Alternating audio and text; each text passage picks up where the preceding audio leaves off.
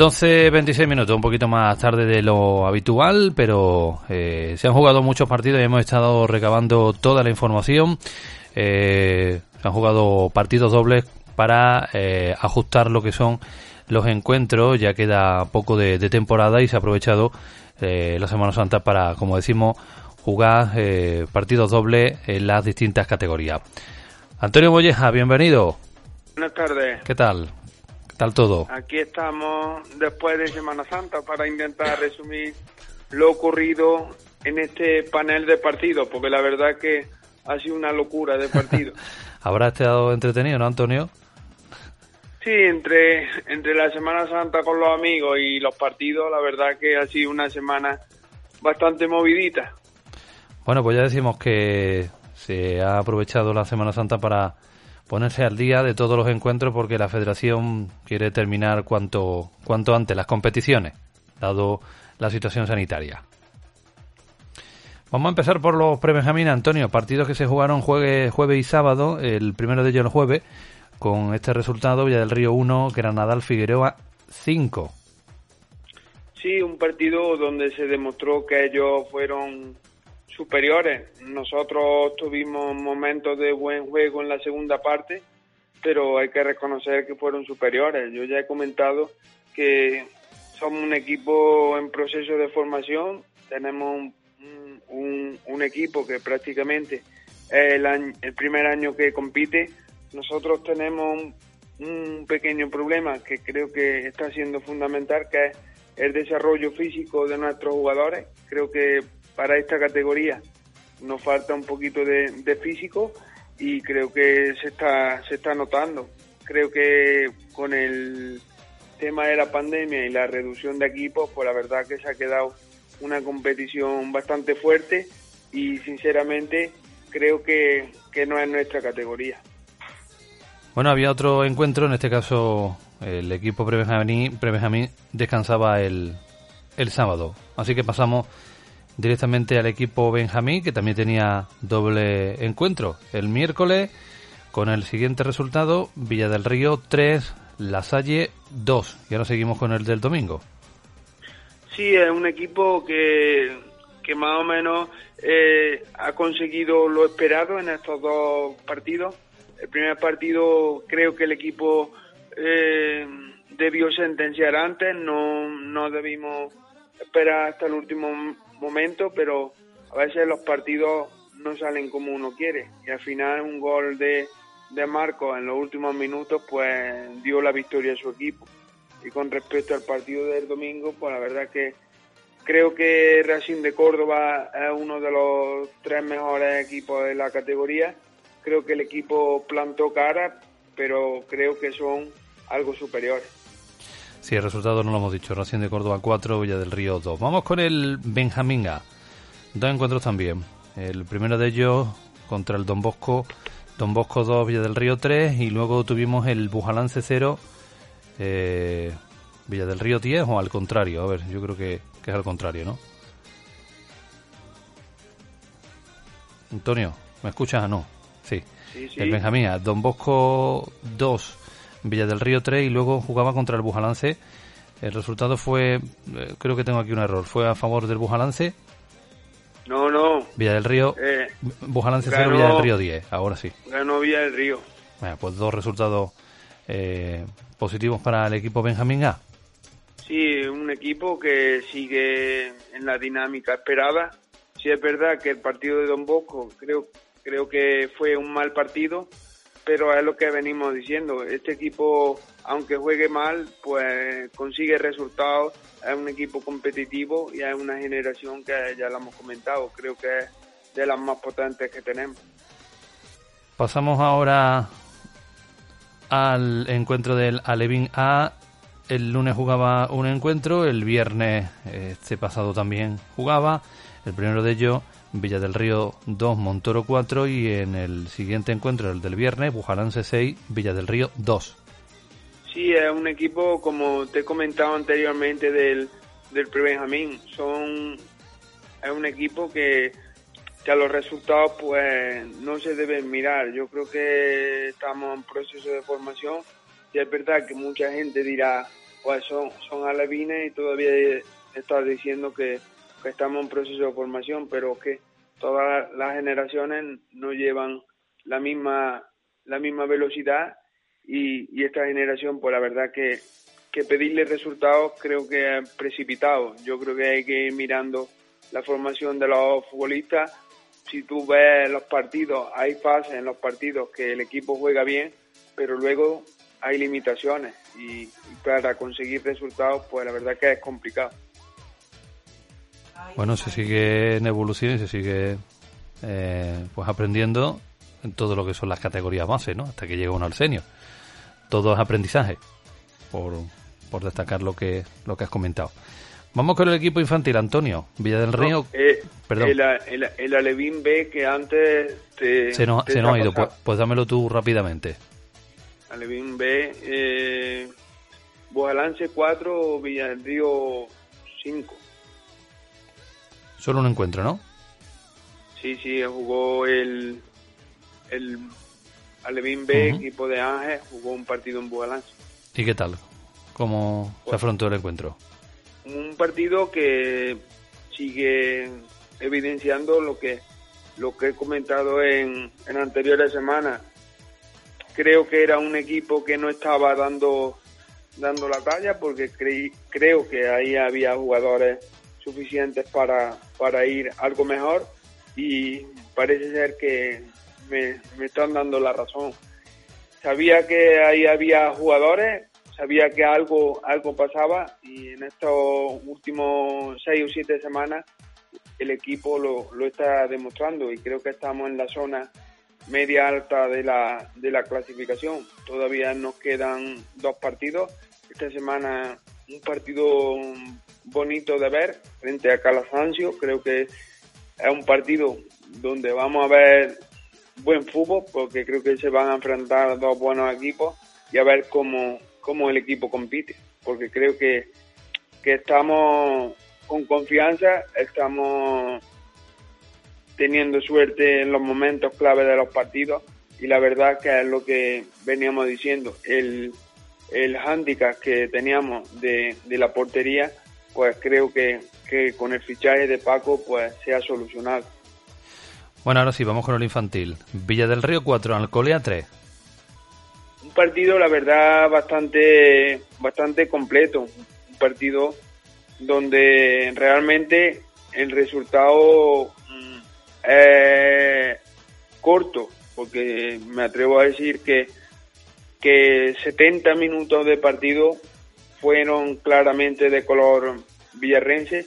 Prácticamente ellos pues no tiraron a puerta. Y cinco minutos de, de pájara del equipo villarrense pues metió al, al Arcolea en el partido, pero el partido iba 3-1 teniendo ocasiones de gol, jugando un buen fútbol, un fútbol bastante fluido pero sí es verdad que en cinco minutos pues el equipo de Arcolea pues se metió en el partido, nos empató a tres, pero al final tuvimos suerte y un buen gol de, de Jesús pues nos dio, nos dio la victoria, un 4-3 que, que, afianza al equipo en, la categoría y es lo que, lo que hemos comentado. Mm, eh, Don Bosco, Villa del Río la Salle y el Colea, pues los mejores equipos de la categoría. Y me gustaría también reseñar sobre todo el, el juego, la continuidad que el equipo tuvo, tuvo en el juego, que la verdad que estuvimos bastante bien, y un, y un Villa del Río que, que demostró que, que tiene jugadores que, que marcan diferencias, como es el caso de, de Rafa Platero y David Prieto, que creo que en esta categoría le viene un poquito corta para, para su nivel. Bueno, Antonio, seguimos ahora con el equipo cadete, que también jugaba dos encuentros. El primero de ellos, eh, Villa del Río 4, Peñarroya 3, y luego jugaba en Córdoba contra el Ciudad Jardín, Ciudad Jardín 8, Villa del Río 2. Sí, un, un, equipo cadete, la verdad que, que, es sorprendente, sorprendente porque es capaz de lo mejor y de lo peor. Villa del Río que con Peñarroya Pues la verdad que tenía el partido bastante controlado, jugando bastante bien, teniendo posición de balón, eh, defensivamente bastante correcto. Con 3-0 la verdad que parecía todo ganado y en prácticamente en una para de 10 minutos pues el Villarreal pues eh, metió al, al Peñarroya en el, en el partido, se pusieron 3-2, ahí creó incertidumbre, por suerte marcamos el, el cuarto y con 4-2 luego ya ellos maquillaron a 4-3 y por suerte pues conseguimos la victoria en un partido que teníamos prácticamente controlado, pero este equipo hay que corregir que tiene muchos altibajos durante el partido y creo que eso es lo que nos está condenando a estar en la zona de, de abajo. Y luego con respecto al partido del, de, Ciudad Jardín, pues la verdad que fue una derrota sorprendente. Yo sinceramente me sorprendió, no por la derrota, porque se podía perder, porque somos dos equipos bastante igualados, pero sí por lo abultado en el marcador. Si es verdad que hay un hándicap que que se te lesiona el portero, eh, tienes jugadores en la convocatoria que no están bien, como no están bien físicamente, como el caso de Raúl o, Adrián, pero sí es verdad que para meterte ocho goles en categoría cadete, creo que, que hay muchas cosas que mejorar y es un equipo que debe de hacer un análisis defensivamente, porque defensivamente encajamos muchísimos goles y muy fáciles yo creo que eso es el handicap que, que nos viene matando, porque creo que, que de medio campo hacia adelante no tenemos mala gente, pero creo que en defensa dejamos mucho que desear. Bueno, Antonio, vamos a seguir con el equipo juvenil. Eh, vamos a enlazar esta información porque en este caso no tenemos resultados. Eh, los encuentros, el encuentro del equipo juvenil han sido aplazados por, por bueno positivos COVID en el equipo precisamente villarrense. Y los últimos datos que acabamos ahora mismo de recibir es que eh, tenemos en los últimos siete días nuevos 11 eh, eh, personas infectadas, es decir que la tasa de contagio ha subido a 268, es decir, cuando hace nada, hace poco más de dos semanas, hablábamos de que Villa del Río estaba en cero infectados, pues estábamos en esa, en esa cifra Actualmente pues, hemos subido a 268,9, por eso hay que tener mucha, mucha precaución para que esto no siga, siga subiendo. Esperemos que, bueno, pues estos jóvenes se encuentren, se encuentren bien. No sé si tienes información al respecto. Sí, al, al parecer ellos pues no, no se encuentran mal, pero tienen handicap que, por ejemplo, el Servicio Municipal de Deportes por este tema, pues he tenido que, suspender estos dos partidos por prevención y por mirar por la salud de, los chavales y del equipo, porque no se sabe si incluso alguno que no se haya, que no se haya hecho la prueba, pues lo tiene, porque en contacto están con ellos, porque son chavales más o menos de la misma edad, salen y entran más o menos por los mismos sitios y el cuerpo técnico pues entrena con ellos a diario. Y para prevenir para prevenir sobre todo pues el equipo villarrense pues ha decidido suspender los, los partidos y está a plena disposición de, de cuando los chavales y el cuerpo técnico lo crean conveniente pues hablar con los otros equipos para poder disputar los partidos. Pero el Servicio Municipal de Deportes tiene claro que lo importante es la salud de los futbolistas. Así es, ya decimos, eh, dato recién llegado, Villa del Río tiene una tasa actualmente por cada 100.000 habitantes que ha subido a 268,9. Es decir, que no podemos bajar en ningún momento la, guardia. Y vamos con el equipo senior, que también tenía dos partidos, Antonio. Eh, la visita siempre al difícil campo ¿no? del Almodóvar, Ahí el resultado 6-1. Y ayer domingo contra la Rambla, el Villa del Río, ganaba por dos goles a uno. que destacar de, ambos? Sinceramente, mm, yo el partido de Almodóvar, mm, yo el análisis lo sabían desde empezar, porque ya, ya hemos visto otros precedentes, el miedo escénico está ahí y va a ser muy difícil que un equipo de Villa Senior vaya al Modóvar y, el equipo gane, mientras que estén tres o cuatro futbolistas ahí en el equipo carbulense, el Villa puede ir todas las veces que vaya que no va a ganar ninguna. Primero porque el equipo va con miedo, el equipo no, no juega como tiene que jugar, son jugadores aficionados, entonces tú tampoco le, le puedes obligar porque juegan por, por amor al arte. Y eso pues se esperaba. Realmente los que seguimos al fútbol lo, lo, lo sabíamos. Yo prácticamente este partido lo contaba como, como derrota, quizás no tan abultada, pero lo, lo contaba como derrota y realmente no tiene análisis.